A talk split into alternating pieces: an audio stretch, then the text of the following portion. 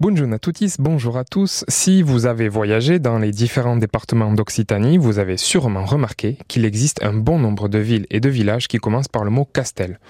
Voici quelques exemples Castel-Sarrazin, Castelnaudary, Castelnau, Castelginest, etc., etc. La liste est encore très longue.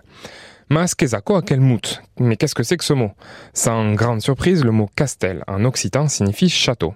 Et cela en dit long sur l'histoire de ces villes qui gardent trace de ce château dans leur nom.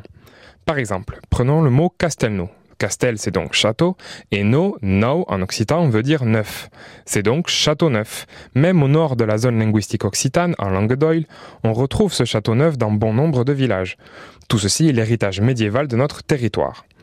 Dans certains de ces villages, il existe toujours même une trace de ce château, voire même à quel castel est ce château en entier.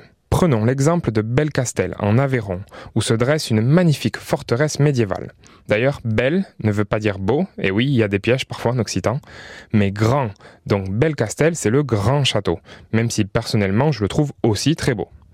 Je ne vais pas multiplier les exemples avec vous, mais je pense que vous avez saisi le principe. Je vous encourage donc, lorsque vous trouverez une ville en castel, de chercher la signification de ce qui est accolé, belle, no ou autre. Cela vous occupera peut-être sur la route des vacances en Occitanie.